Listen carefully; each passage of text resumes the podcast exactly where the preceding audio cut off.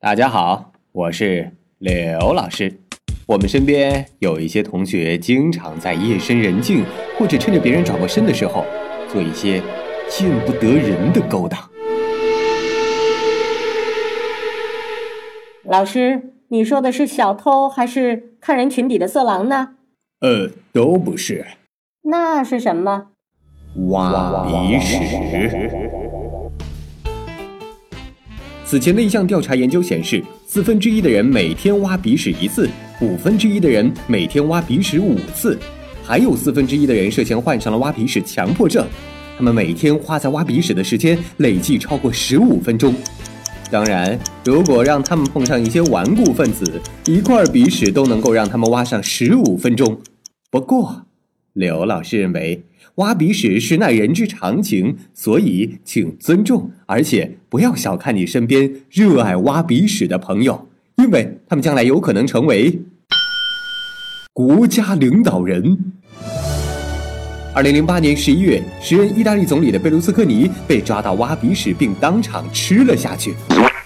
虽然他以为当时身边没人，但是这一段视频被上传到 YouTube 时，还是引起巨大反响。明星总是艳压群芳的范冰冰，就曾经当众挖鼻屎，而且挖得难以自拔，以至于被记者连拍 N 张。而且很多明星都有挖鼻屎的习惯，而且是当众挖鼻屎。再或者，他们有可能成为常年蹲守街边对着路人挖鼻屎的怪老头。当然，他们最有可能的就是成为我们当中最普通的一员，只是隐藏的很深罢了。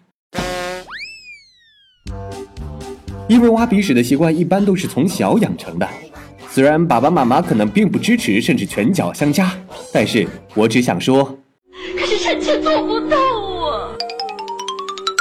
老师，挖鼻屎到底健不健康呢？哦，你这个问题我觉得问的很有水平啊。我们先不说挖鼻屎健不健康，我们先说吃鼻屎健不健康。奥地利的一名医生指出。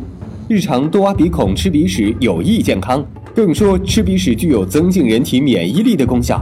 他建议家长鼓励孩子们多挖鼻孔和吃鼻屎，以增强孩子的免疫系统。因为鼻腔在免疫系统中有过滤功能，空气经过鼻腔进入肺部，大量细菌会在鼻屎中繁殖。在他看来，鼻屎简直就是一个细菌武器。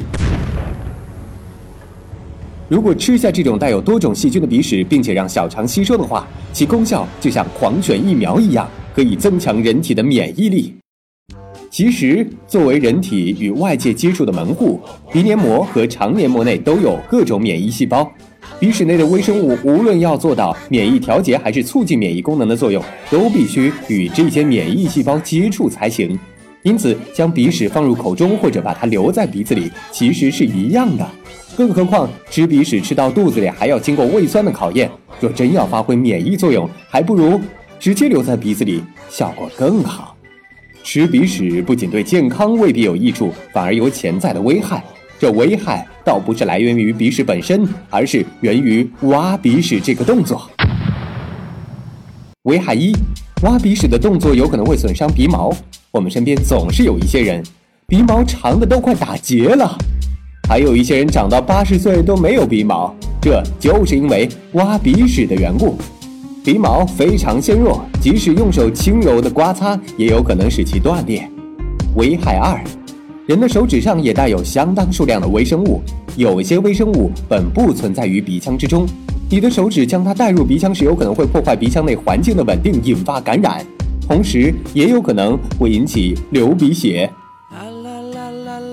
唉，总的来说，挖鼻屎确实是一件挺惬意的事情，但是鼻屎就不必吃掉了。对于儿童来说，与其鼓励他们吃鼻屎，不如引导他们形成健康、正确、适度的挖鼻屎观。最后，来给爱挖鼻屎的同学们几个小窍门儿。首先要选择一个合适的手指，找到舒适的体位，还必须要保持手指的干燥，才能顺利挖出。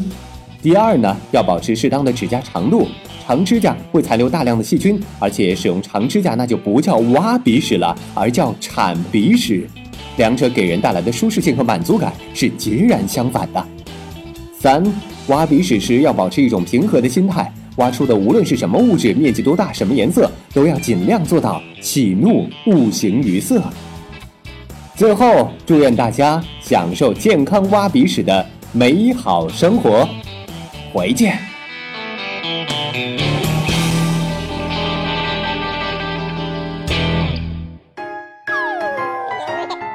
收听完健康课，您还可以在微信中搜索“健康课”的全拼，添加刘老师的健康课微信公众平台，获取最新节目更新以及最潮流、最无底线的健康知识。回见。